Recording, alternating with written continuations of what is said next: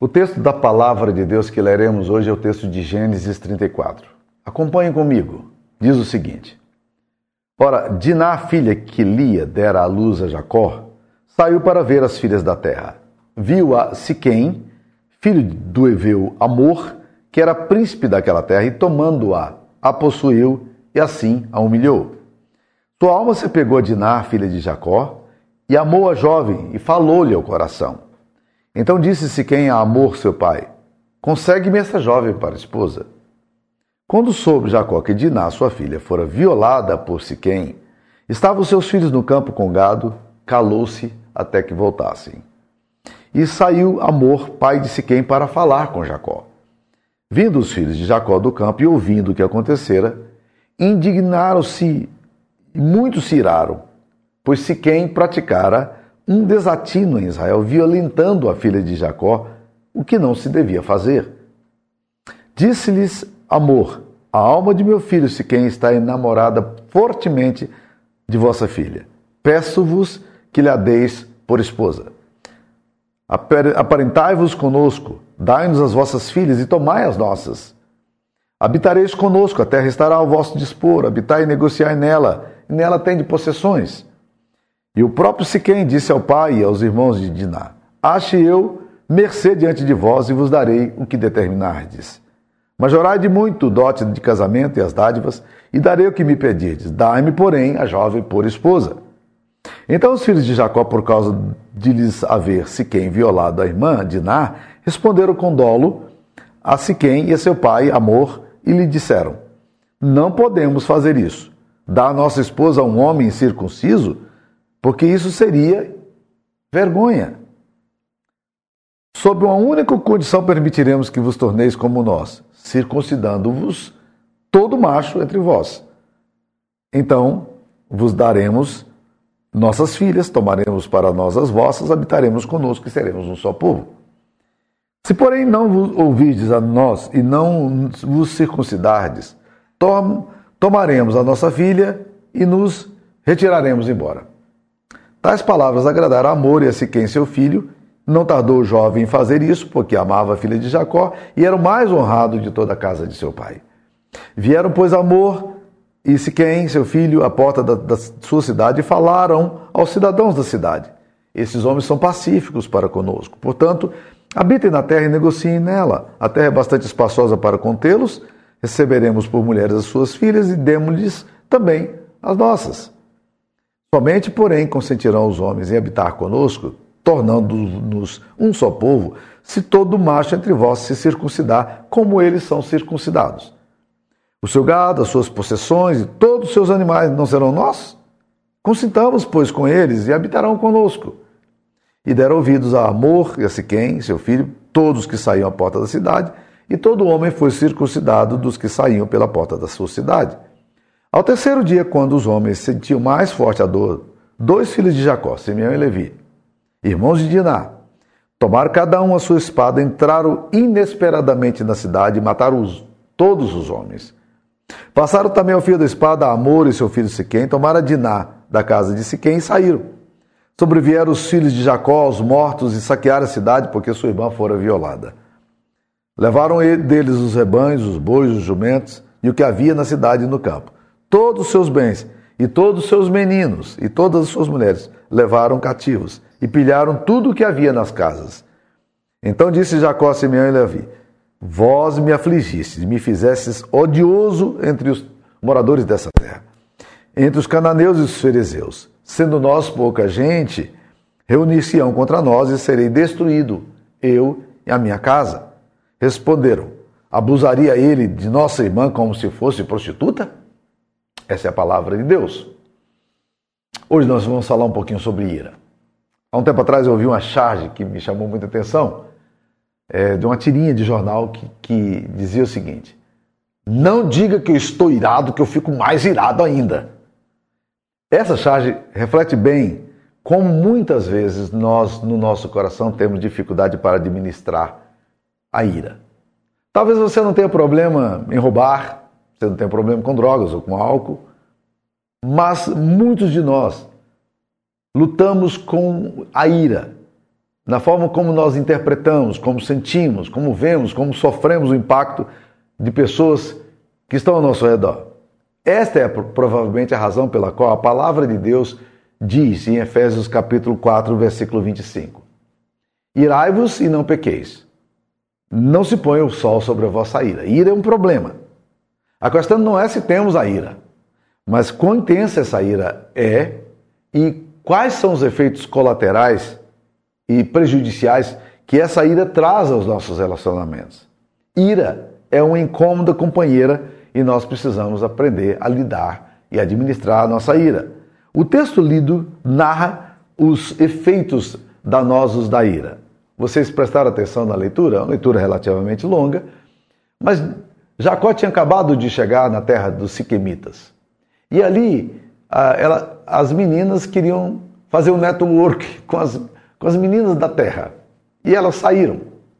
E Diná vai para o território de Siquém e ali ele se encontra com, com um príncipe e eles acabam indo para a cama e tendo sexo. O texto parece dar a ideia em alguns momentos de que se tratou de um estupro, de um sexo não consentido, e em outros dá a impressão de que de fato havia uma relação de amor, porque havia um, um enamoramento, havia uma paixão também presente. Então a gente não sabe exatamente o que causou, mas isso gerou muita indignação nos filhos de Jacó. Em especial, dois desses filhos, que ficaram muito irados com o que aconteceu. A Bíblia diz que eles então é, ardilosamente disseram: Nós daremos a Diná para casar com você, desde que vocês circuncisem. Se vocês circuncidassem, circuncidarem, nós daremos a Diná para casar com vocês. Se não forem circuncidados, não tem jeito. E os homens foram para a beira da cidade, você imagina, uma cidade que não tem cultura de circuncisão, e eles levaram argumento, disseram, olha, se quem quer casar com a menina, esse pessoal é um pessoal pacífico, vamos fazer isso. E o sacrifício para fazer isso sem bisturi, no meio do deserto, para homens, é uma cirurgia muito pesada. Mas eles se submeteram e se fizeram. Mas Simeão e Levi não estavam com boas intenções. A Bíblia diz que no terceiro dia, quando a dor era mais intensa e eles não tinham condição de reagir, eles foram lá e mataram todos os homens daquela daquela cidade.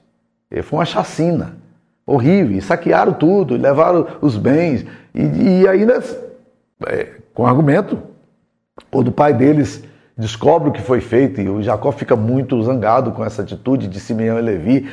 Ele, ele então fala: Vocês me transformaram em uma pessoa odiosa aqui para essa terra. Sabe o que, que eles fizeram? Eles demonstraram arrependimento, não.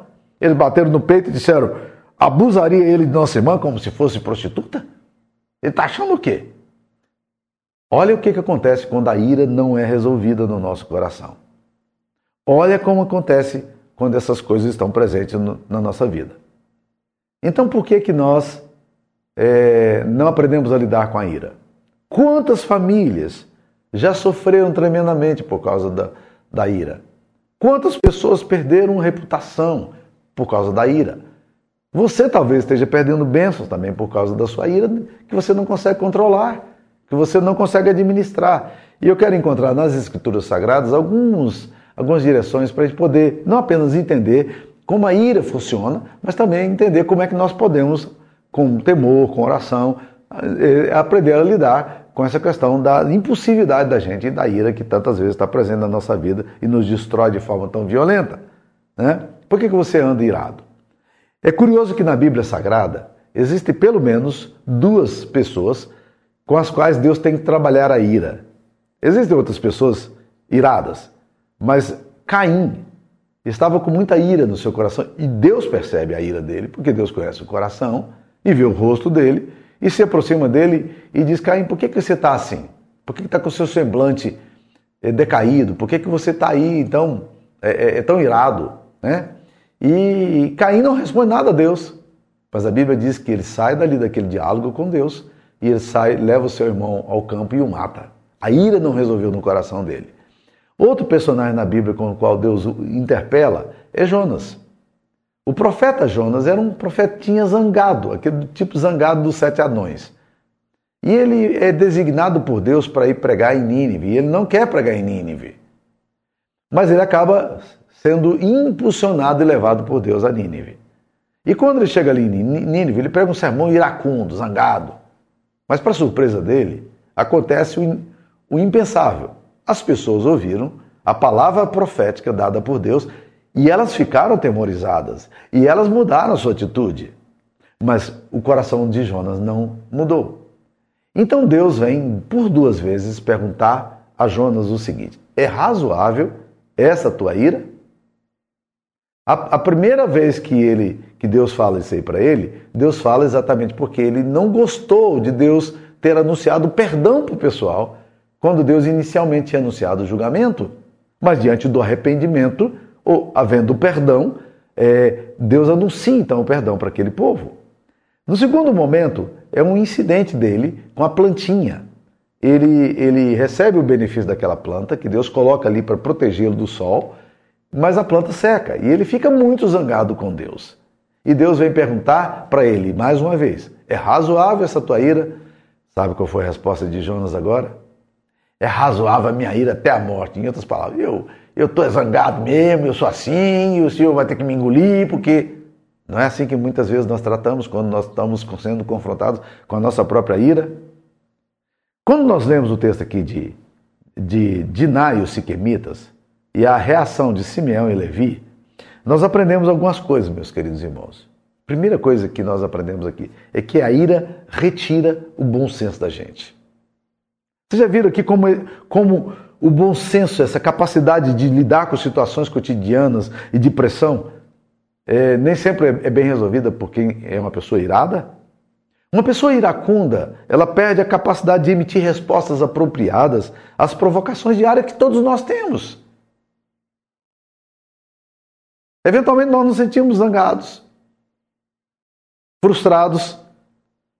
Mas quando você é uma pessoa iracunda, você transforma o desentendimento em um desgaste, desgaste e uma irritação profunda. E sob o efeito da ira, as pessoas fazem coisas ridículas. Elas se comportam de formas inadequadas, falam coisas que ferem e machucam e jogam palavras ao vento, perdem o senso do ridículo e jogam palavras ao vento que nunca mais podem ser resgatadas, e muitas feridas são provocadas por causa disso aí, como aconteceu com Simeão e Levi. Olha a atitude deles. O pai de Siquém é um homem ponderado, não é? Você leu com atenção o texto? Ele vem dialogar. Ele argumenta, ele diz: Olha, eu, nós sabemos que meu filho fez alguma coisa errada. Ele não podia ter tido sexo antes do casamento. Entretanto, Hum, vocês aumentem aí o dote, nós vamos pagar o dote. E assim, nós vamos ser uma família só. Rapaz, esse homem aqui, um homem pacífico. Mas o que, que faz Simeão e Levi? Simeão e Levi agem como tolos. E pior, como homens perversos. O que nós temos na Bíblia aqui é um relato estranhíssimo. Por quê? Porque a Bíblia está registrando que os homens, os homens que não eram de Deus eram mais sensatos, porque eles trabalhavam bem essa questão da impulsividade deles, do que os homens que eram da linhagem celestial. Nós estamos falando de Simeão e Levi. Dos levitas vem daí, desse, desse Levi bravo que está aí aqui. Já imaginaram que situação complicada? Então, quando você age com ira, você perde o senso do seu ridículo, do bom senso. Quantas pessoas fizeram coisas na ira que tem depois que pagar a culpa, a vergonha e a humilhação de terem feito isso pelo resto da vida? E o pior, às vezes as sequelas são violentas. O ódio que se revela na ira, a gritaria que vem com a ira, a incapacidade de dialogar, né? Então essas coisas transformam você em uma pessoa tola. Eu aprendi uma coisa muito interessante. Eu ouvi isso quando eu estava no meu, no meu quarto ou quinto ano de pastoreio, com um amigo meu que disse para mim um dia: Samuel, transforme a sua agressividade em assertividade.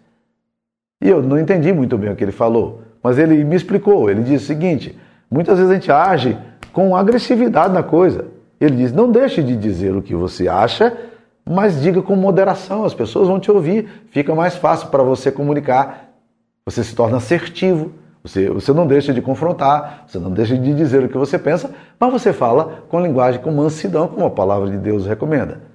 Bem, eu não sei se eu aprendi com todas as letras, isso, mas de lá para cá eu tenho crescido muito nessa questão de administrar a ira, porque a Bíblia diz o seguinte: como a cidade derribada que não tem muros, assim é o homem que não tem domínio próprio. Está lá registrado no livro de Provérbios.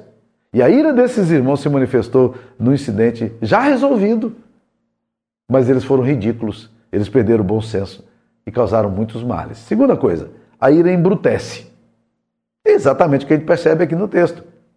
A indignação dos irmãos os torna, para sermos bem a menos, monstruosos. Porque eles não vão para uma batalha justa. Com o ódio que eles estão e a ira explícita deles, o que, que eles fazem? Eles fazem um massacre, isso é uma chacina. Isso é uma coisa desumana, em todos os aspectos. Eles estabeleceram as condições para que os machos se circuncidassem, e quando os machos estavam fora do, da possibilidade da batalha, eles foram lá e mataram. Eles foram covardes. Eles se tornaram monstruosos. Eles mataram todos os homens. Mais uma vez, nós vamos encontrar no livro de Provérbios, capítulo 16, versículo 32, a seguinte expressão. Olha lá, Provérbios 16, 32. Melhor é o homem paciente do que o guerreiro mais vale controlar o seu espírito do que conquistar uma cidade. Tradução que você vai ver aí, provavelmente a tradução um pouco diferente, mas é isso aí, tá? Uma outra coisa que esse texto vai nos mostrar é que a ira, ela reflete as frustrações. Por isso que costumeiramente a ira tem sido chamada de pecado de superfície. Ira é o que vem à tona. Mas a razão é o que está por detrás, é o que está aqui debaixo. Quando nós nos iramos, e você vê esse comportamento muito presente muitas vezes nos filhos que ainda não sabem administrar, são crianças, e alguns velhos agem como criança, né? que eles dão birra. Eles se dizem, por quê? Porque eles não sabem lidar com a frustração. Às vezes um pequeno problema se torna grande demais. E há pessoas que, que não sabem lidar com as frustrações, com as perdas. E aí, meus queridos irmãos, a gente vai refletindo essa ira. É ira é o que se verbaliza, ira é o que se torna visível, ira é o que vem à tona, é um pecado. É, a ira é um pecado de superfície, mas o mais sério é o coração da gente. É aqui que está o grande problema. Porque ira se torna muitas vezes uma resposta idolátrica. Nós nos frustramos quando os nossos ídolos caem. Nós ficamos enfurecidos. Se você tem o ídolo, por exemplo, da reputação sua, né? É, de que as pessoas têm que ter respeito por você, quem é, com quem elas pensam que estão falando. Esse tipo de atitude é o tipo de atitude de pessoa que, na verdade, tem uma relação idolátrica com seu eu e precisa quebrar esse ídolo. Entender que ele não é o centro do mundo. Muitas pessoas podem não tomar bebida alcoólica, nem roubar um banco, mas será que elas têm capacidade de dominar a explosão da sua ira? Uma das coisas mais claras nas características dos fariseus dos tempos de Jesus era a sua ira. Então é uma atitude farisaica. Nós precisamos tomar cuidado com isso aí. Mas a ira, meus queridos irmãos, também traz dores à família. O texto nos mostra como isso machucou Jacó, o pai de Levi e Simeão. Jacó senta com eles depois e diz assim: Vocês me puseram em grandes apuros. Vocês atraíram sobre mim o ódio dos cananeus e dos fariseus. Nós somos um pouco, nossa família é pequena, e eles se vão, juntarão suas forças e nos atacarão. Eu e minha família seremos destruídos. Jacó agora está vivendo um momento de muito constrangimento, de muito medo. A família toda está sendo afetada. E Simeão e Levi acham que estavam certos isso. Né? Como? Nós temos direito de fazer isso. Não é exatamente assim que nós procedemos quando nós agimos com irritação, e achamos que temos o direito de ferir outros, muitas famílias têm sido profundamente prejudicadas por causa de uma mãe descontrolada, por causa de uma mulher que fala demais e grita muito, por causa de uma mulher que perde, que é descontrolada, ou por um pai que é violento, por um pai que também age dessa forma e constrange e todo mundo e coloca todas as crianças, todos os filhos e a esposa no canto exprimido por causa da da atitude de ira que tem? A atitude de Simeão e Levi traz dores profundas à família. Mas o mais sério, meus queridos, ainda estava por vir. A ira vai nos privar de bênçãos. E é curioso que o texto aqui não fala nada sobre isso. Mas quando nós vamos lá para frente, Gênesis capítulo 49, versículos 5 e 7, a Bíblia diz que Jacó chama todos os seus filhos para abençoá-los. Então é um, um momento muito sagrado. Jacó, o patriarca, vai abençoar seus filhos, as doze tribos de Israel. E agora Jacó se assenta com eles ali, um a um, individualmente. E ele começa então a falar uma palavra para cada um. Mas olha o que, que ele fala para Simeão e Levi. Capítulo 49, versículos 5 a 7 de Gênesis. Gênesis 49, 5 a 7. Simeão e Levi são irmãos. As suas espadas são instrumentos de violência. No seu secreto conselho não entra a minha alma. Olha que palavra dura, gente. Olha o que, que Jacó está falando para esses meninos. Com a sua congregação, minha glória não se ajunte. Eu não vou dar essa minha glória para vocês. Porque no seu furor mataram homens e na sua vontade perversa jarretaram touros. Maldito seja o seu furor, pois era forte, e a sua ira, pois era dura. Eu os dividirei em Jacó e espalharei em Israel. Em outras palavras, Deus está dizendo para eles o seguinte: olha, vocês perderam a benção, sabe por quê? Por causa da ira de vocês. Eles foram ali para receber a benção do Pai, o que eles recebem agora é uma, sessão, uma, uma sentença condenatória. O meu conselho não se junte com vocês, a minha glória não será dividida com vocês. Maldito seja o seu furor. Olha que termos fortes. A sua ira era dura. Eu vou dividir vocês por causa dessa atitude. Eu vou espalhar vocês em Israel. Que bênção é essa? Não existe bênção aqui. Eu não queria ter uma bênção dessa para minha vida, mas isso era resultado de quê? Da ira. Você que explode facilmente, você que lida com tanta agressividade, saiba disso. Você pode estar perdendo muitas bênçãos de Deus para a sua vida por causa disso. Então, como vamos lidar com a ira? Pergunte primeiramente a você: por que, que eu estou irado? Por que, que eu tenho que tratar as coisas com ira? Essa é uma pergunta de clarificação. Ela nos orienta ao autoexame, à reflexão. Quando você pergunta isso a si mesmo, muitos fantasmas que se encontram escondidos no porão da sua alma vão vir à tona. Você vai começar a lidar com aqueles medos que você tem, com a atitude idolátrica que você tem. Jogue luminosidade nesse porão escuro da sua, da sua alma. E veja quantas lacraias, baratas e ratos saem daí. Mas confronte você à luz do Evangelho. Assim como Deus quis tratar com Caim e com Jonas, Deus também está perguntando para nós: por quê? Por que, que você está assim? É razoável essa ira sua? Então, a primeira coisa, pergunte a você mesmo: por que eu estou irado? Por que, que eu ando assim? Por que, que eu tenho que agir assim? Por que, que eu tenho que ferir as pessoas com a minha impulsividade e minha agressividade? Segunda coisa, coloque a sua ira no lugar correto. Gente, esse é um princípio bíblico maravilhoso e eu creio que poucas pessoas entendem. Há um texto que a gente vai encontrar lá em Romanos capítulo 12. Esse texto é um texto curioso que ele fala de ira, fala de vingança. Ele fala aqui no capítulo 12, versículo 19 de Romanos, Romanos 12, 19. Não vos vingueis a vós mesmos, amados, mas dai lugar à ira de Deus. Está subtendido aí, viu, gente? Dai lugar à ira de Deus. Não a sua ira, mas a ira de Deus. Porque está escrito: A mim me pertence a vingança. É Deus que está falando. A vingança é minha. Eu retribuirei, diz o Senhor. Então o que Deus está falando assim? É o seguinte: dai lugar à minha ira. Transfira as, a, a, os seus direitos para mim. Eu quero que você coloque a sua ira no lugar certo. A sua ira tem que ser levada para Deus. Deus é quem tem que vingar alguma maldade que você sofre. Deus é quem tem que lidar com as pessoas que injustamente tratam você, que maltratam você e que você tem vontade de matar, tem vontade de destruir. Não! Deus está dizendo: a mim me pertence a vingança. Eu retribuirei. Isso é comigo, eu que vou tratar dessas coisas. Você não precisa resolver esse problema no braço. Você pode deixar isso com Deus. Então, coloque sua ira no lugar certo. Não responda a sua ira como você gostaria, mas leve essa ira para Deus, porque está escrito: a mim me pertence a vingança, eu retribuirei. Então, dai lugar à ira de Deus.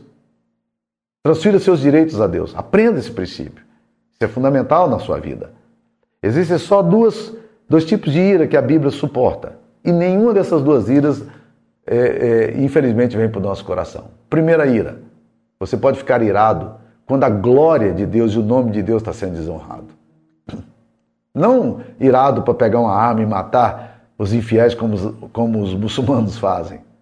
Mas você precisa ter uma ira com a degradação do nome de Deus, com a santidade do nome de Deus. Essa ira vai se transformar em tristeza e oração para você. Segunda coisa, quando as pessoas são injustamente maltratadas. Normalmente as nossas iras são pessoais. Eu fico irado porque fizeram alguma coisa a mim.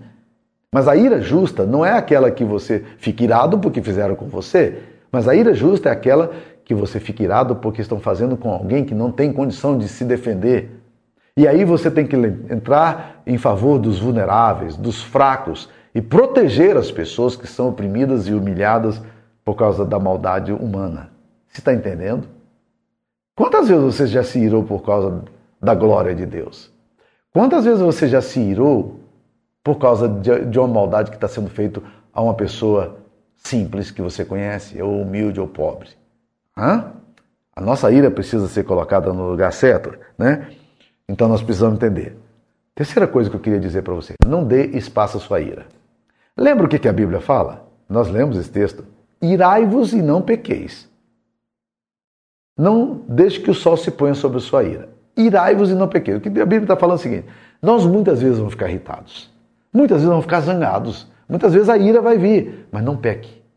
Não trate a sua ira com pecado. Ela se torna pecaminosa quando ela se transforma em violência, em gritaria, é, em, em, em, uso da força, aí ela é, é irada. Mas você tem que lidar com a ira, sabe como? Você tem que não permitir que essa ira abrigue no seu coração. Por isso o texto assim diz: não deixe que o sol se ponha sobre a sua ira. Uma ira não tratada, ela passa de um dia para o outro e é como um feijão que azeda, vai azedando esse negócio. E cada dia que passa, o cheiro vai se tornando mais insuportável. Ira sepultada é um veneno para nossa alma e é um perigo para nossa existência. Então, você precisa, é, você não pode dar espaço a ira, não deixar a ira crescer. Não deixe que isso cresça no seu coração. Trate disso. Leve isso a Deus. Deixa Deus lidar com você. E esses aspectos são extremamente importantes. A ira tem causado muitos males a nossa sociedade, tem destruído família, tem desautorizado pessoas, tem destruído relacionamentos, tem causado divórcio, tem traumatizado crianças. Talvez você não lute com drogas e com furtos. Talvez esse não seja o seu pecado, mas você está lidando, tem que lidar com as suas emoções destemperadas, descontroladas, desequilibradas, e você precisa aprender a tratar disso aí.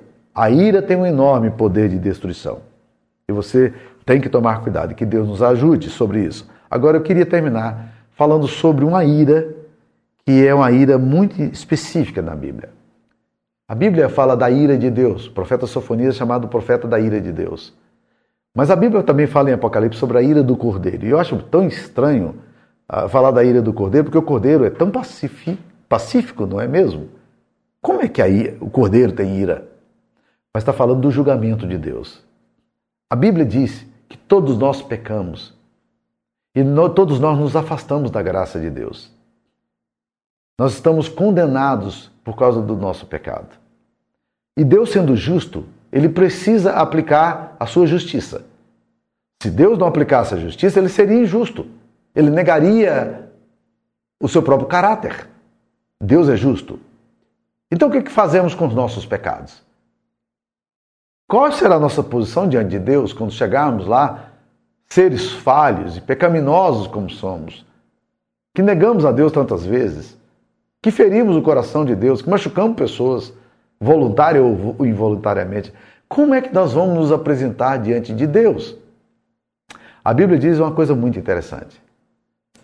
Quando a gente estuda o que Cristo veio fazer por nós, a gente diz: Jesus Cristo veio nos livrar da condenação do nosso pecado, Jesus Cristo veio nos livrar é, da, da, do poder das trevas sobre as nossas vidas, Jesus Cristo veio nos resgatar da nossa própria obsessão por, por narcisismo, mas uma coisa que nós temos esquecido, e é central nas Escrituras Sagradas, é que Jesus Cristo veio nos libertar da ira de Deus. A ira de Deus está sobre você, meu irmão, minha irmã. E essa ira é para julgamento. Mas o que aconteceu? Jesus entrou no seu lugar. Jesus tomou o seu lugar na cruz. Ele pegou a ira que estava destinada a você e ele assumiu no seu corpo. Ele é o Cordeiro de Deus que tira o pecado do mundo. Ele é o Cordeiro de Deus que tira a ira de Deus sobre você. A ira bendita, a ira divina, não é uma ira emocional. Deus não fica irritadinho, nervosinho e por isso se ira. Não. É uma ira judicial. Mas agora essa ira foi colocada sobre o Cordeiro de Deus. Jesus sofre a nossa, a, a nossa dor. Jesus morre a nossa morte. Jesus é julgado por causa de nós e tudo isso aconteceu naquela cruz. A Bíblia diz em Isaías capítulo 53: certamente ele levou sobre si as nossas dores e as nossas iniquidades levou sobre si. Ele levou sobre si as nossas dores. O Cordeiro de Deus, o servo sofredor, ele sofreu a nossa culpa e o nosso pecado, para que assim nós pudéssemos ser justificados, para que a ira de Deus não venha sobre nós. A ira foi colocada em Jesus. E agora nós somos resgatados, reconciliados com Deus.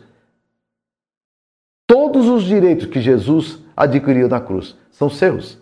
Perdão de pecados, libertação das trevas, tudo isso Jesus fez na cruz, mas ele precisou morrer no seu lugar. E hoje você pode se render a essa verdade e entregar sua vida a Jesus também. Hoje você pode se arrepender da sua ira, da sua frustração, do seu ódio.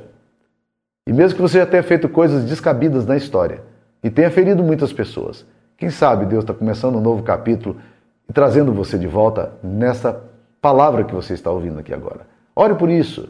Derrame-se diante de Deus. Deus tem muito mais para nos dar do que a gente imagina que Ele possa. Que Deus abençoe a sua vida. Fique na paz.